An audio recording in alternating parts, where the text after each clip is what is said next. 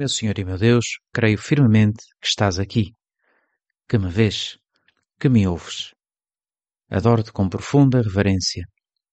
Peço perdão dos meus pecados e graça para fazer com fruto este tempo de oração. Minha Mãe Imaculada, São José, meu Pai e Senhor, anjo da minha guarda, intercedei por mim. No Evangelho da missa de hoje, São Mateus fala-nos de uma pergunta que os discípulos fizeram a Jesus ao descerem do monte. Para entender esta pergunta e a resposta de Jesus, precisamos de saber primeiro quem eram estes discípulos e que monte é este que fala São Mateus.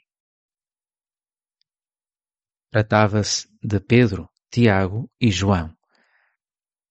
Tinham sido chamados à parte por Jesus para o acompanharem numa subida a um monte, não para fazerem um pequeno passeio ou para ouvir os passarinhos e descansar um bocadinho, mas era um monte especial, um monte onde Jesus dizia dar uma prova de que era o Filho de Deus, o Monte da Transfiguração.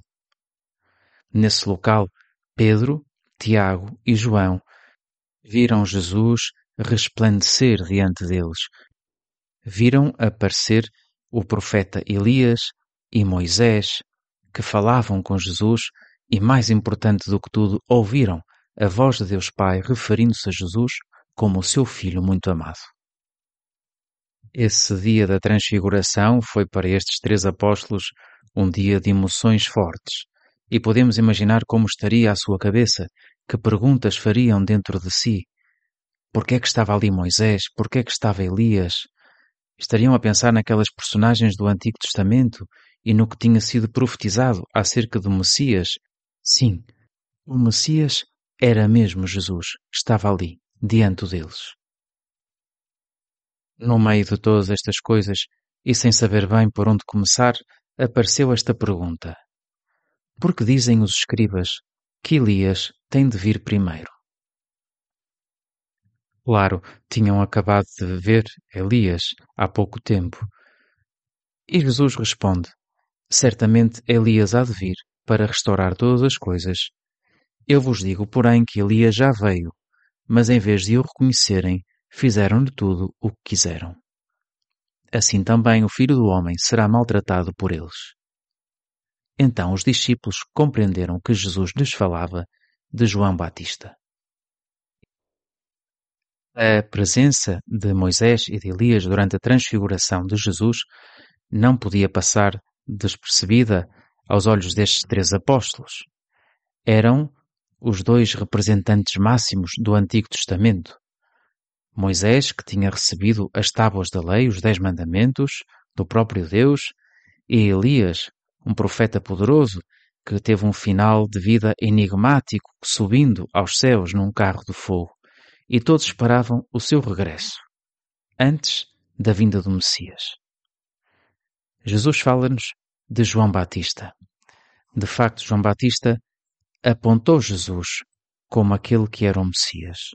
E do grupo de João Batista saíram os primeiros apóstolos, apóstolos que foram capazes de reconhecer o Messias. André, Pedro, Tiago, João seguiram Jesus, estiveram com ele e à medida que conheciam melhor o Senhor, davam-se conta de que Jesus, de que tu, Senhor, não eras apenas uma pessoa muito inteligente, ou muito boa, ou uma pessoa carismática. Não eras nem sequer um super-homem, mas sim Deus, Deus verdadeiro. E assim nós te confessamos. Creio, Senhor, que és o Filho de Deus, enviado ao mundo para nos salvar.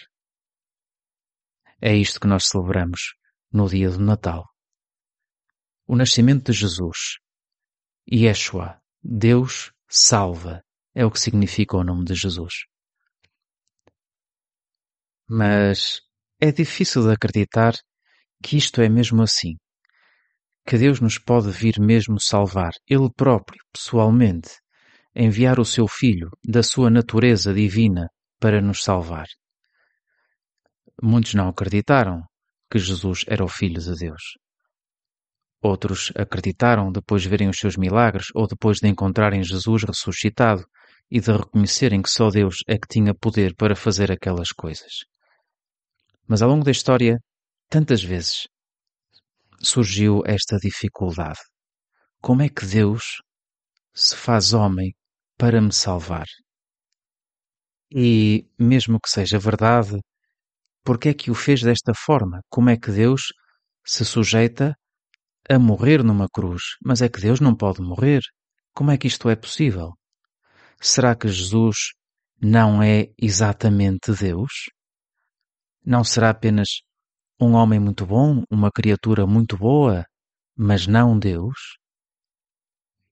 Pois hoje, precisamente, celebramos a memória de um Papa, São Damaso, um Papa Santo do século IV, que ajudou a defender a verdadeira fé e que nos ajudou a conhecer melhor Jesus.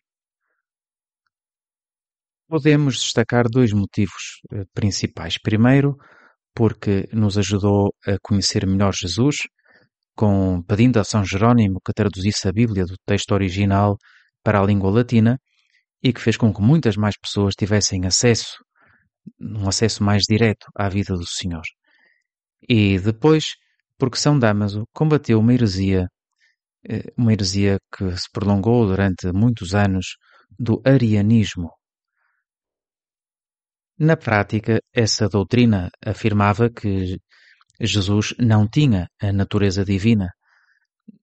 Era alguém encarregado de pôr em prática a criação que estava na mente de Deus Pai, mas que não deixava de ter uma natureza corruptível e material, e por isso era muitíssimo inferior a Deus Pai. O arianismo não tinha problema em afirmar que Jesus era Deus, mas não em sentido próprio. Não é que ele tivesse uma natureza divina, mas sim tinha muita graça que Deus lhe tinha dado era aquela criatura que tinha sido criada diretamente pelo Pai, e todas as outras seriam criadas através dele. Ora, isto não é verdade. Aquele menino que nós desejamos e nestes dias estamos à espera de que chegue o Natal para festejar o nascimento de Jesus, esse menino, Jesus, é o Verbo encarnado. O Verbo não começou a existir em Belém. Existe desde sempre. Encarnou num momento determinado da história, em Belém. Mas é Deus, Deus de Deus, luz da luz, Deus verdadeiro, de Deus verdadeiro. Assim és tu, Jesus. Deus e homem verdadeiros duas naturezas, uma natureza humana, uma natureza divina, unidas numa só pessoa. E este mistério, que é tão complicado de perceber, é ao mesmo tempo tão simples. Olhamos para o presépio e ali temos um menino. Não é Deus com uma aparência de menino, é um menino. O menino Deus. É nisso que nós acreditamos e é isso que queremos confessar antes de acabar estes dez minutos de oração. Jesus, acredito em ti, que quiseste nascer em Belém para ser o Deus conosco.